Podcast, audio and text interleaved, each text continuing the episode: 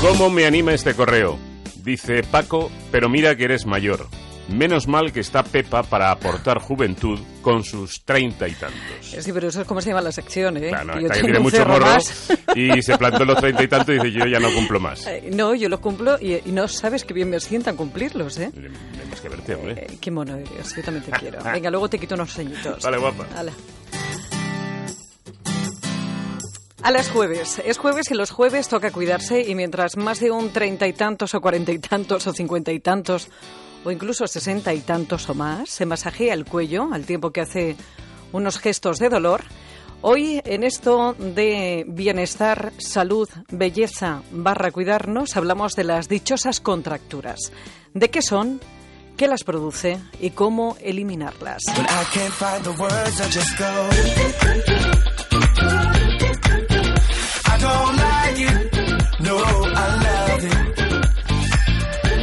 Pero antes de nada, que nadie se lleve engaño que eso de contraerse no solamente nos pasa a los que hacemos deporte. Todo el mundo tiene una contractura, mayores o jóvenes, activos o sedentarios. Yo creo que absolutamente todo el mundo que, que entre, que se ponga más ejercicio, se le puede sacar alguna, alguna contractura. Lo que pasa que bien es verdad que algunas son más molestas que otras porque perduran en el tiempo.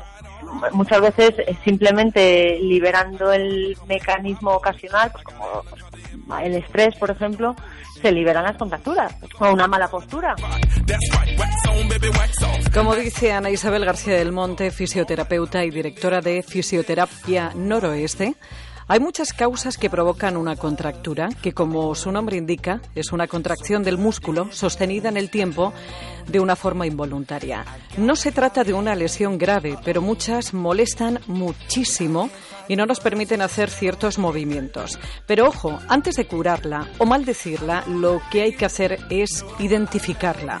Hay contracturas tan muy cercanas a la rotura muscular que pueden producir una rotura muscular pues por ese carácter que tienen no de contracción mantenida en el tiempo. Y solo se podría distinguir eh, pues bien con una prueba microscópica o una, una ecografía. Y hombre a diferencia de las tendinitis las tendinitis suelen cursar con dolor en tendón Y atención porque ese diagnóstico y posterior tratamiento tiene, tiene que prescribirlo un fisioterapeuta. Importantísimo, pues porque es la persona, la única persona indicada, formada universitariamente, que ha estudiado patología, que sabe distinguir cuando esa contractura es eh, pues por todas las causas que te he dicho antes, estrés y demás, o bien puede haber una lesión de base.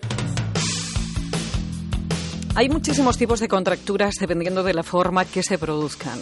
Las hay que vienen tras un esfuerzo físico, cuando dices, venga, una flexión más y oyes el clac. También se producen tras una lesión grave donde la musculatura de alrededor tiende a contraerse para proteger la zona dañada. Y luego están las más comunes, que las genera el estrés o una mala postura dormido o despierto. Algo no nos va del todo bien y ahí solemos tensarnos mucho, sobre todo a nivel trapecios. Dos, otra cosa que hay que evitar, malas posturas. Deporte sin calentar. El estiramiento siempre después de y nunca forzando.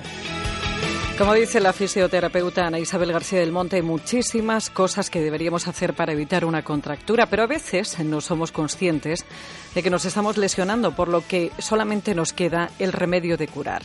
Tratamientos hay tantos como tipos de contracturas, pero normalmente pasan por calor seco, frío directo en la zona, antiinflamatorios y relajantes musculares y lo que se ha demostrado más efectivo, los masajes con un buen profesional. Masajes que en muchas ocasiones suelen doler bastante porque hay que deshacer los nudos. Por norma general, una contracción isquémica eh, lo que quieres es eh, crear una zona donde cortas el flujo sanguíneo, quitas la presión, vuelve el flujo sanguíneo y teóricamente esto crea una vasodilatación, vasoconstricción que va a suavizar, va a aflojar ese nudo, ¿no? Por así llamarlo. Y normalmente las zonas más propensas a la aparición de contracturas eh, son las de cintura para arriba.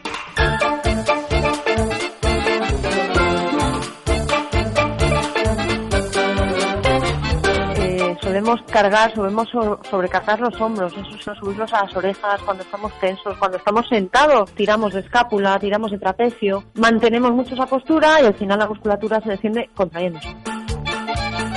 Como te decía antes, hay que buscar qué provoca esa contractura. Y este aquí, que muchas veces Hay que hacer espeleología porque, y por poner un ejemplo, hay muchísima gente que tiene contracturas constantes de cuello cuyo origen se encuentra en la boca.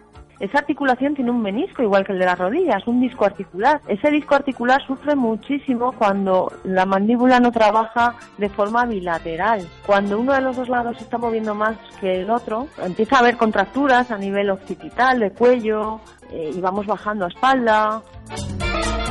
En ocasiones las contracturas son palpables a través de la piel como unos bultos, pero otras, como cuando están en la mandíbula, es muy difícil. Cuidadito con las contracturas que algunas son muy puñeteras y duelen un infierno. Cuando te pongas a hacer ejercicio, hazlo con cabeza, animaladas en los zoológicos. Y nada de quedarse todo el día sin moverse. Si no ejercitamos los músculos, estos se debilitan.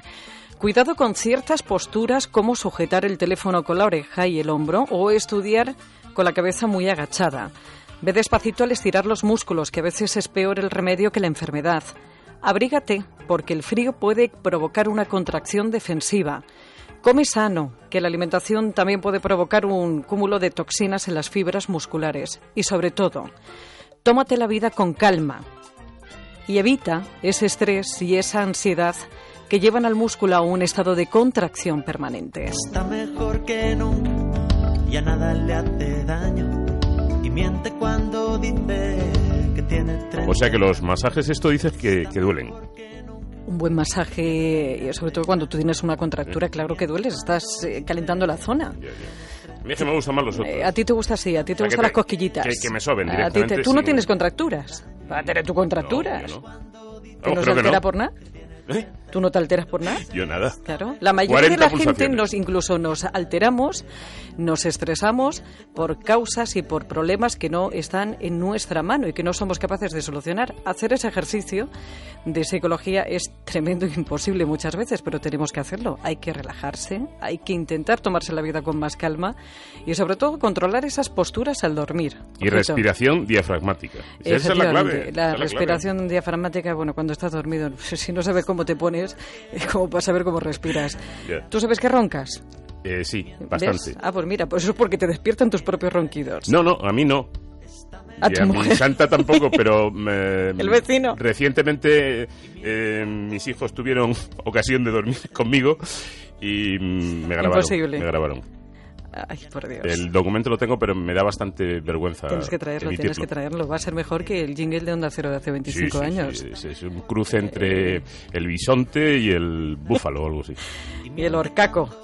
En fin, señores, que hay un Twitter de, de este programa que es arroba treinta y tantos onda cero, treinta siempre con número. Mm. Para cualquier sugerencia o consulta, un correo electrónico que es treinta y tantos arroba onda cero punto es. Para volver a escucharlo o recuperar algunos anteriores, en onda cero punto es barra treinta y tantos. Y tienes también más información en el blog treinta y tantos que encuentras en Celebrities de Antena 3 Televisión. Está mejor que nunca, ya nada le hace daño.